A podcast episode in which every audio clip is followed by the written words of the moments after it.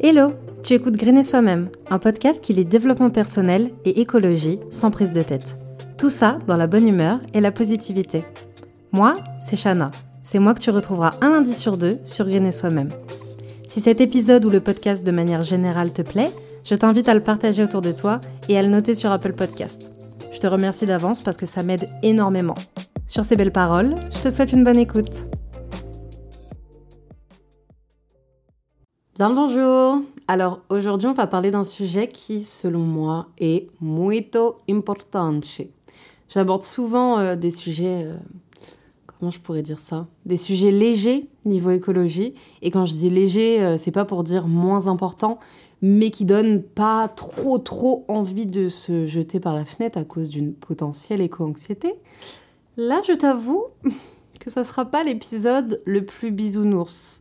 Mais il faut aussi parler des choses euh, moins roses, moins cool, mais tout aussi réelles. Donc aujourd'hui, on va parler du fait que l'écologie sans lutte de classe, c'est du jardinage.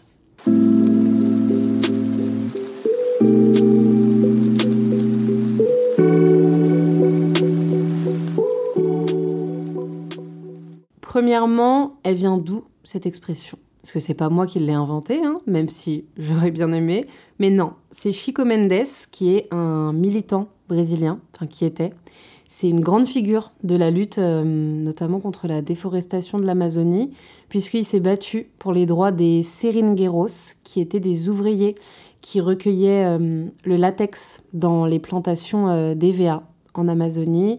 il s'est battu pour leurs droits parce que c'était des conditions de travail pas j'allais dire pas ouf. C'était, c'était pas des bonnes conditions de travail et c'était toujours plus et c'était pas, euh, pas dans les normes, si tant est qu'il y avait des normes. Et il s'est même fait euh, abattre pour ça. C'est un propriétaire euh, de terre dans la forêt amazonienne qui a commandité son meurtre. Et pour lui, Chico Mendes, combat écologique et anticapitaliste, ça pouvait pas aller l'un sans l'autre. On le voit bien avec son histoire d'ailleurs, hein, des riches qui profitent du travail d'ouvriers exploités pour être de plus en plus riches et, au passage, niquer euh, la planète. Et c'est de ça dont j'avais envie euh, qu'on parle dans l'épisode d'aujourd'hui, parce que cette situation, bah, mine de rien, elle n'a pas tant changé que ça. Pourquoi euh, je te dis que cette situation n'a pas tant changé que ça? Bah, C'est qu'aujourd'hui, c'est toujours les grands groupes qui sont les plus gros pollueurs et par euh, la même occasion les plus gros exploiteurs, que ce soit de personnes ou du vivant euh, en mode la terre. quoi. Euh, l'exemple qui me vient direct en tête quand je pense à la phrase de Chico Mendes et à son histoire, c'est la fast fashion. C'est un milieu où les dirigeants des grandes marques, ils ont aucune éthique et ils n'hésitent pas à exploiter leurs salariés pour produire toujours plus toujours plus vite et toujours moins cher.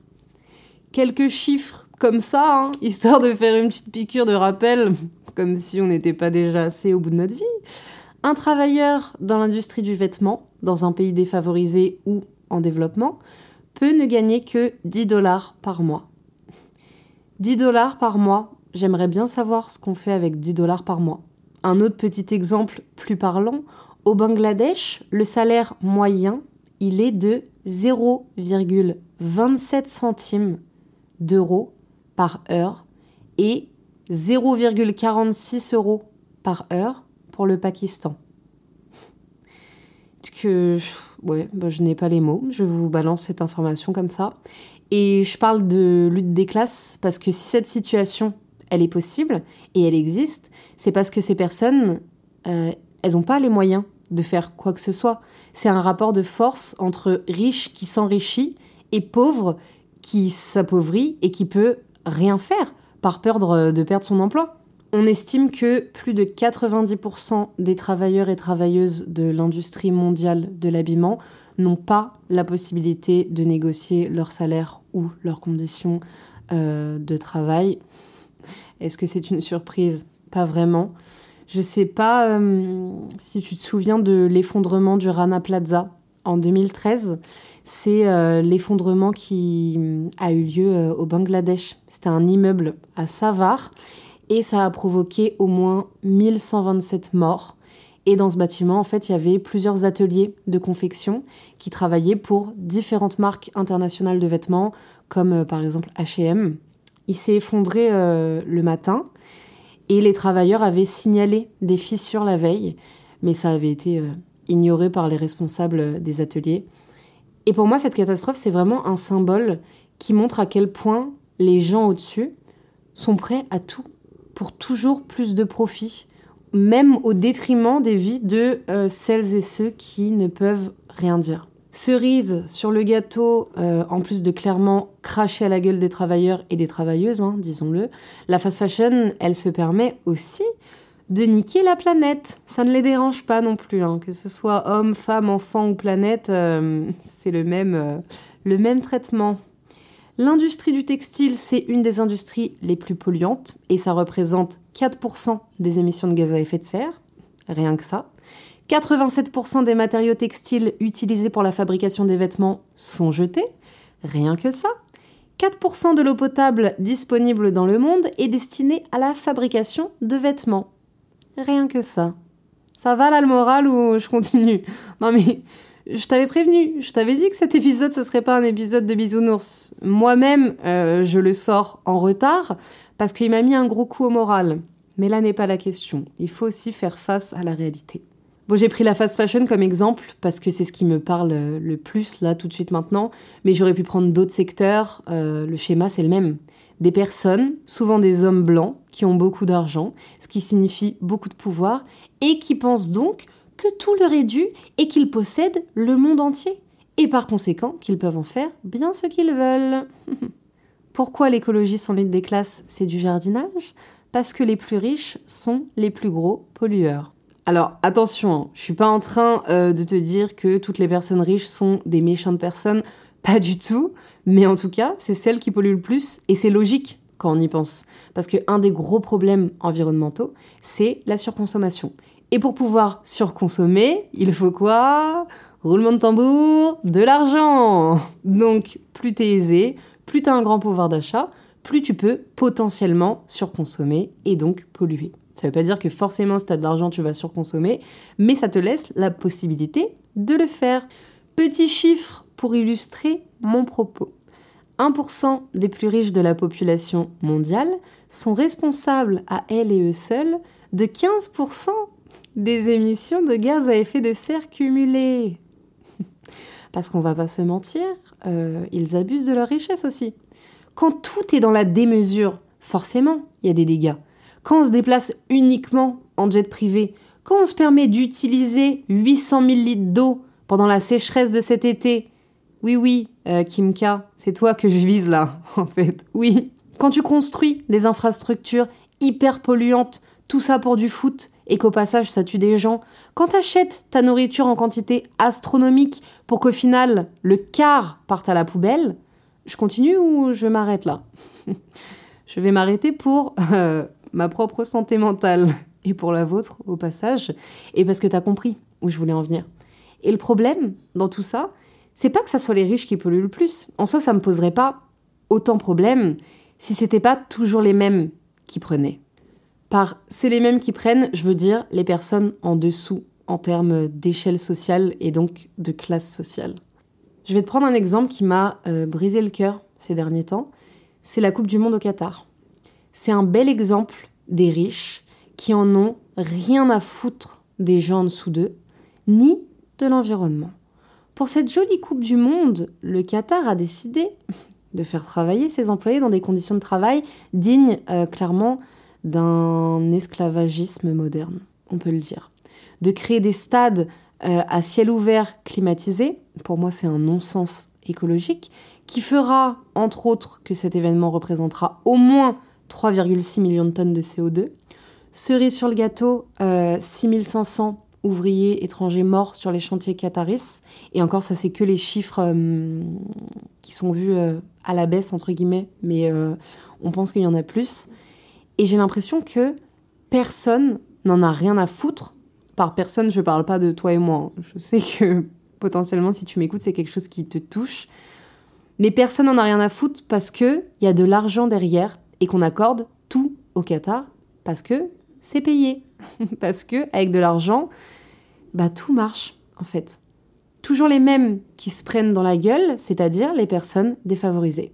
Parce que certes, euh, c'est les riches, les États et les dirigeants qui polluent le plus, mais qui sont les personnes le plus victimes de la pollution et des effets du réchauffement climatique?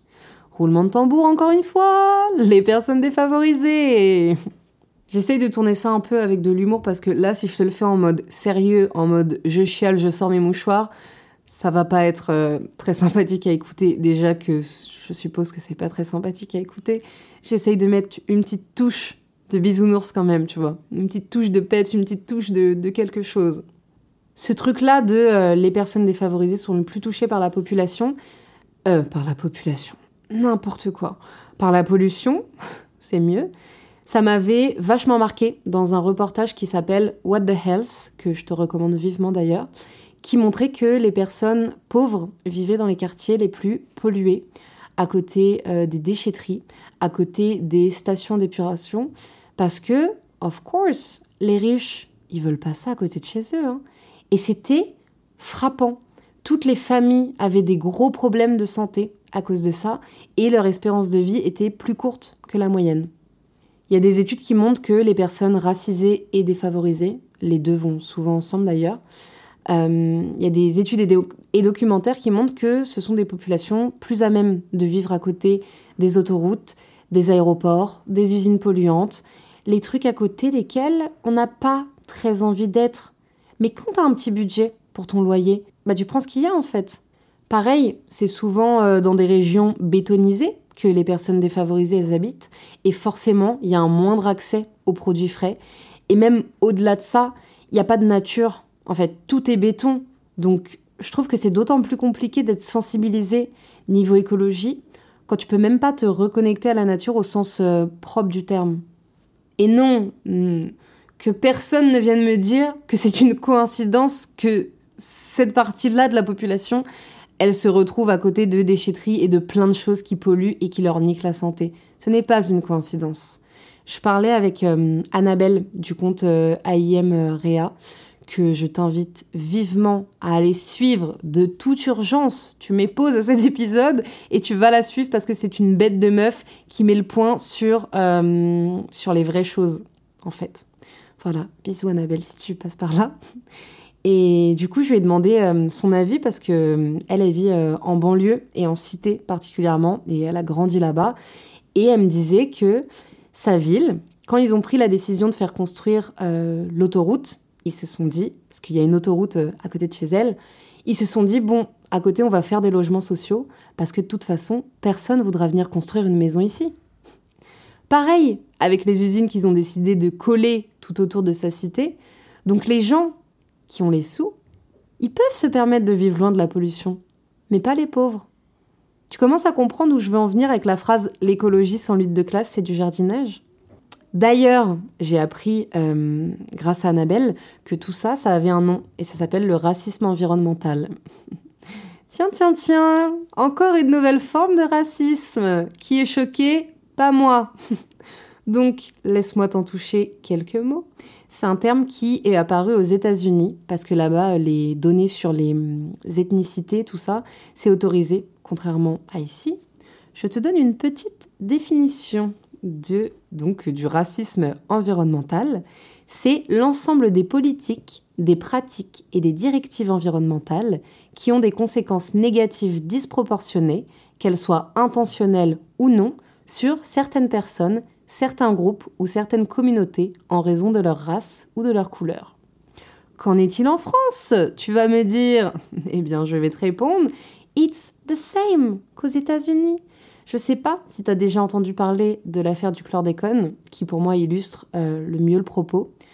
Le chlordécone, c'est un insecticide qu'on utilisait entre 1972 et 1993 dans les Antilles pour lutter contre le charançon euh, du bananier, qui est un ravageur qui détruisait euh, les cultures. En gros, c'est un vilain petit insecte qui euh, nique les bananiers. Du coup, tu vas me dire, quel est le problème, Shana Le problème, c'est que c'est un pesticide cancérigène et que ça, on le savait bien avant son interdiction en 1993. je te fais un peu euh, l'historique. Les premiers soupçons, ils remontent aux années 1960. L'entreprise qui produisait le chlordécone, elle avait déjà fait ses propres recherches. Et un peu plus tard, il y a des médecins du travail qui se sont rendus compte qu'il y avait un fort taux de chlordécone dans le sang des ouvriers et des ouvrières. Évidemment, quand ils ont découvert ça, ils ne pouvaient pas ne rien faire. Donc il y a eu un arrêt de la production en 1975 et une interdiction de la vente sur le territoire des États-Unis.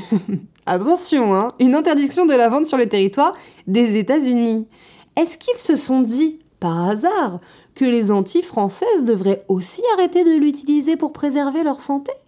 Que nenni Que nenni Il a été utilisé en Guadeloupe et en Martinique pendant plus de 20 ans après. Et en plus de détruire la santé des travailleurs et des travailleuses, il était en train de contaminer pour plusieurs siècles les sols, les cultures en racines et l'eau. Résultat, c'est toute la chaîne alimentaire qui est touchée, mais surtout c'est plus de 90% de la population qui est contaminée. Et on ne parle pas d'une petite contamination qui donne un rhume là, hein.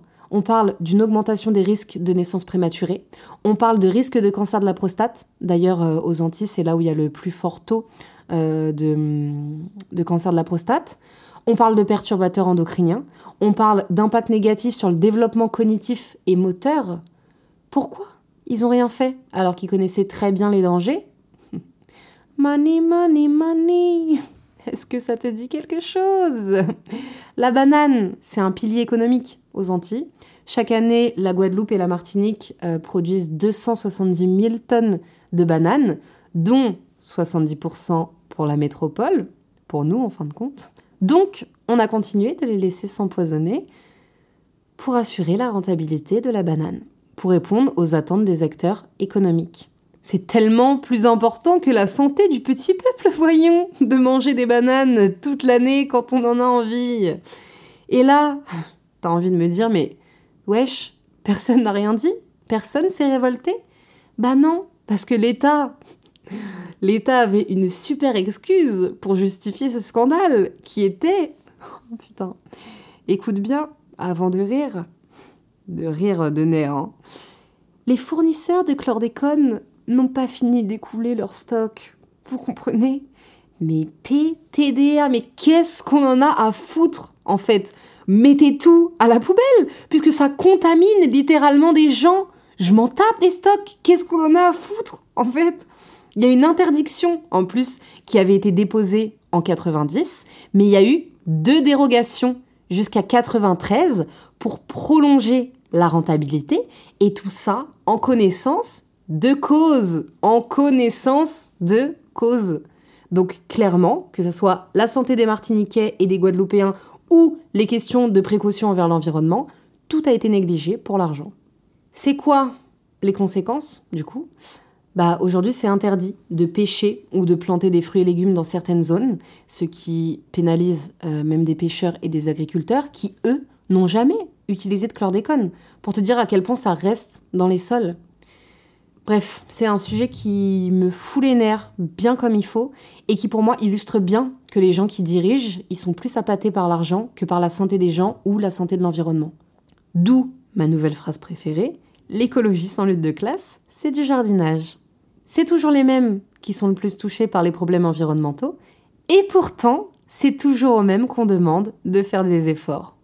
Honnêtement, ça me fait doucement rire quand euh, les politiques nous demandent de baisser le chauffage, de mettre des cols roulés, de consommer du bio, du local, pendant que eux, ils se touchent la nouille et ils réfléchissent à comment vendre plus. Je caricature un petit peu, mais c'est quasiment ça. Hein. Alors, attention, ça ne veut pas dire du tout qu'il faut plus rien faire individuellement, hein. pas du tout. Le message, c'est pas l'État, c'est le grand méchant loup et on fait plus rien, on reste les mains dans les poches. Mais faut aussi être lucide sur un point. L'action individuelle, sans action collective, elle sert, j'allais dire à rien, non, elle sert pas à rien, mais presque. Et par collectif, j'entends action de la part du consommateur, des entreprises et de l'État. Les trois, main dans la main. Alors comme ça, ça paraît vachement utopiste, mais il n'y a pas d'autre choix en fait. Le colibri, ok, pas de souci, je veux bien être un colibri, c'est tip top, mais il faut aussi que les plus gros pollueurs se responsabilisent et fournissent les efforts qu'il y a à fournir. Pourquoi je te dis tout ça? C'est pas pour te déprimer, c'est parce qu'il y a des études qui ont montré que nos éco-gestes individuels pesaient peu dans la balance si on veut arriver à suivre l'accord de Paris et à atteindre les moins de degrés d'ici 2050. Je te préviens, je me suis pris une grosse claque en lisant ça. C'est la grosse étude de Carbone 4 et je te la mettrai en bio d'ailleurs si tu veux la lire en entier. En gros, dans un monde idéal où tous les Français et Françaises euh, mettraient en place l'intégralité des éco-gestes individuels, grands euh, comme petits, de devenir végétarien à mettre des ampoules LED chez soi, on serait sur une baisse de 45% des émissions de CO2. Et ça, c'est vraiment euh, dans une vie utopiste, en imaginant que tous les Français et toutes les Françaises seraient exemplaires sur leurs gestes. En réalité, avec un engagement individuel modéré, on tombe à 20%. Si tu es fort euh, en calcul, tu as dû comprendre que du coup, il restait 60% à baisser grâce à l'action collective, et les 20% restants, c'est les deux tonnes auxquelles on a le droit. Cette étude, elle n'a pas euh, pour but de nous décourager, hein, loin de là, et je te la partage pas dans ce but-là non plus, mais pour pas qu'on se repose sur nos acquis en se disant moi je fais ma part et c'est bon. Ou alors qu'on se jette euh, chacun chacune la pierre. L'État qui dit que c'est à nous, consommateurs, consommatrices, de faire les bons choix de consommation, nous qui disons que c'est la faute des entreprises qui nous vendent des trucs de merde, et les entreprises qui diront que c'est la faute de l'État qui nous aide pas financièrement à proposer de meilleures choses. Enfin, qu'ils les aident pas à proposer de meilleures choses grâce à un apport financier. C'est la faute de tout le monde, à des échelles différentes, bien sûr. Mais va falloir qu'on s'y mette tous et toutes si on veut se sortir de ce merdier.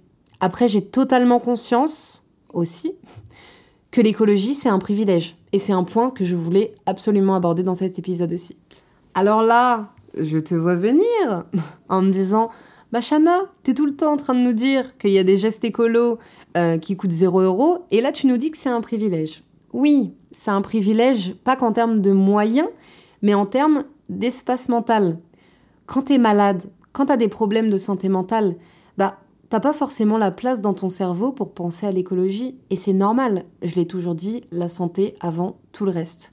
Bon, même s'il y a des trucs écolos qui peuvent faire en sorte que ta santé aille mieux, mais j'entends tout à fait que quand t'as du mal à te sortir du lit pour faire des trucs de la vie quotidienne, genre te doucher, non, t'es pas en capacité de penser à comment moins polluer en sortant de chez toi. Et même sans parler de santé mentale, un foyer qui galère financièrement parlant, l'écologie c'est pas du tout sa priorité.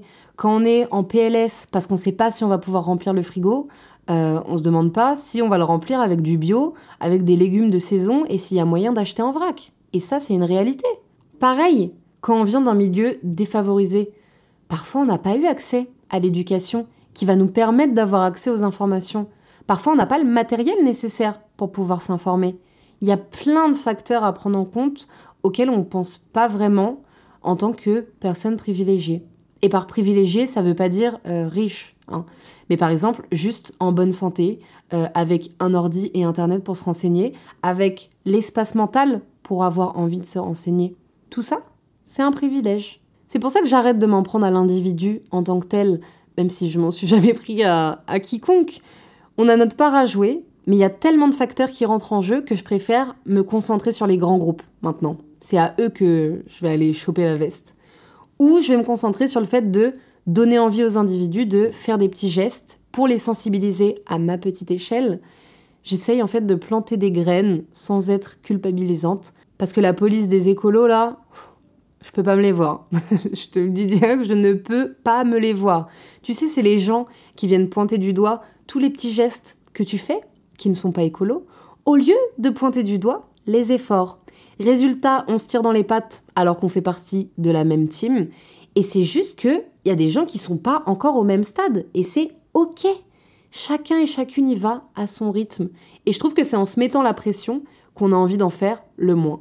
Et encore pire, si les gens ils te culpabilisent, t'as envie de leur dire Eh, hey, vous êtes jamais content, donc autant que je fasse rien, comme ça vous serez pas content pour une bonne raison. Surtout que la police des écolos, elle fait grave plaisir aux grands groupes et au gouvernement. Parce que pendant que nous, on se tire dessus, on se concentre pas sur les vrais problèmes. On se concentre pas sur comment on peut agir ensemble pour faire bouger les choses. Donc eux, ils peuvent continuer tranquillou de faire leur campagne de marketing et de greenwashing. Donc, venez, on arrête ça. On se tire vers le haut, on se donne des conseils, on laisse chacun faire son petit bout de chemin et on cherche des solutions pour qu'on puisse agir tous et tout ensemble. Et donc, of course, la question qui vient après, c'est Mais Shana, comment on fait pour s'organiser collectivement? Comment on fait pour se faire entendre et faire en sorte que les grands groupes s'y mettent aussi? J'allais y venir. Il y a plein d'actions qu'on peut faire collectivement pour tenter de faire bouger les choses. Déjà, on peut boycott. Je pense qu'en tant que consommateur et consommatrice, on a un certain pouvoir. Parce que si demain on se dit, vas-y pendant trois mois, je donne un ordre de grandeur au pif, hein. mais pendant trois mois, on n'achète plus chez telle ou telle marque, parce qu'il y en a marre, on veut que ça change, ça correspond pas à notre éthique. Bah la marque, elle va se dire, ah ouais, en fait là, les consommateurs, ils veulent autre chose. Et donc ça va amener des réflexions, des études sur les comportements du consommateur pour s'aligner sur nos valeurs. Donc je trouve que le boycott, c'est une bonne idée. Parce qu'oublions pas que une marque, ok, c'est un grand groupe, mais sans acheteur, elle est rien du tout. C'est nous, en partie, qui faisons tourner euh, toutes les marques qui existent. Hein. Donc on a le pouvoir de les ralentir aussi. Autre chose qu'on peut faire, participer à des actions de désobéissance civile. Alors, je sais que ça, ce n'est pas pour tout le monde et que euh, ça ne va pas plaire à tout le monde, mais personnellement, je trouve que c'est une des actions qui potentiellement peut avoir le plus de poids envers les grands groupes et envers l'État. Il y a certains et certaines qui les appellent les écolo-extrémistes. Moi, je les appelle les courageux et les courageuses qui veulent bien les se mouiller pour toute la population parce qu'on est dans une urgence climatique et que personne ne veut nous écouter. Je te conseille d'aller voir ce que fait l'association euh, Dernière Rénovation si tu veux en savoir plus là-dessus. Et si tu vois pas euh, ce que c'est que la désobéissance civile, parce que là je t'apporte un terme comme ça sans rien dire, c'est genre euh, bloquer une route, faire un blocus devant une assemblée euh, générale d'un grand groupe style total pour attirer l'attention et faire passer un message. Ici en l'occurrence un message de détresse sur l'urgence climatique. Tu peux aussi participer à des manifestations pour le climat. je ne sais pas si les manifs ça a vraiment un poids. Mais même sans parler de faire bouger les choses, je trouve que ça fait grave du bien. Genre se rassembler, voir qu'on est là pour la même cause, se rendre compte qu'on n'est pas seul à se battre pour nos valeurs, ça met du baume au cœur et rien que pour ça, je recommande de faire des manifs. Et pour les personnes qui sont pas en capacité de faire ce genre d'action pour X ou Y raison, on peut aussi continuer d'en parler autour de nous, euh, continuer de sensibiliser, parce que ça fait aussi partie du process d'éveiller les consciences, de planter des graines chez des gens qui, peut-être à leur tour, planteront des graines, organiser euh, des ateliers, des fresques du climat, partager euh, son savoir sur le sujet si, si t'en as un. évidemment, on peut faire des dons à des assauts ou des mouvements qui luttent pour l'urgence climatique. C'est un moyen aussi de soutenir la cause et ce n'est point négligeable. On peut aussi écrire à nos élus pour proposer des solutions euh, à l'échelle locale. Par exemple, euh, je te dis une connerie, si tu veux avoir un compost dans ta ville, si tu as des idées pour améliorer ta ville d'un point de vue écologie, je trouve que c'est plus simple d'agir en plus au niveau local et de trouver des solutions à petite échelle, si je peux dire, qu'à l'échelle d'un pays, même s'il faut le faire aussi. Hein, mais je me dis que déjà, si on interpelle euh, tous et toutes nos élus, maires, etc., à faire mieux, bah, eux-mêmes, ils vont interpeller les élus du dessus, qui interpelleront les élus du dessus, et il y a moyen de créer un cercle vertueux. Ou peut-être que je rêve, que je suis un bisounours et que tout est déjà trop tard. Mais j'ai envie d'y croire, et sans espoir, euh, je reste dans mon lit et je ne fais plus rien. Donc j'ai quand même envie d'y croire, un petit peu. Je sais que c'était pas l'épisode le plus joyeux du monde, mais on vit pas dans un monde qui est joyeux H24 et l'urgence climatique, elle est pas très joyeuse non plus. Donc il fallait bien que j'en parle. Je veux pas que ça te donne envie de baisser les bras et de dire fuck l'écologie, de façon on est foutu. Non, je veux juste que ça te redonne de l'espoir, que tu aies envie de te lancer dans des actions collectives si tu le peux. Non, on ne va pas changer le monde demain, mais rien ne nous empêche de continuer d'essayer. Et voilà, on arrive déjà à la fin de cet épisode. S'il t'a plu, tu peux laisser un avis ou venir directement dans mes DM Insta pour me le dire. Pour ne pas louper les nouveaux épisodes, n'oublie pas de t'abonner sur ta plateforme d'écoute. Rejoins-moi sur le Instagram de Green et Soi-même pour plus de contenu que tu retrouveras dans la description. On se retrouve là-bas et en attendant, je te fais plein de bisous.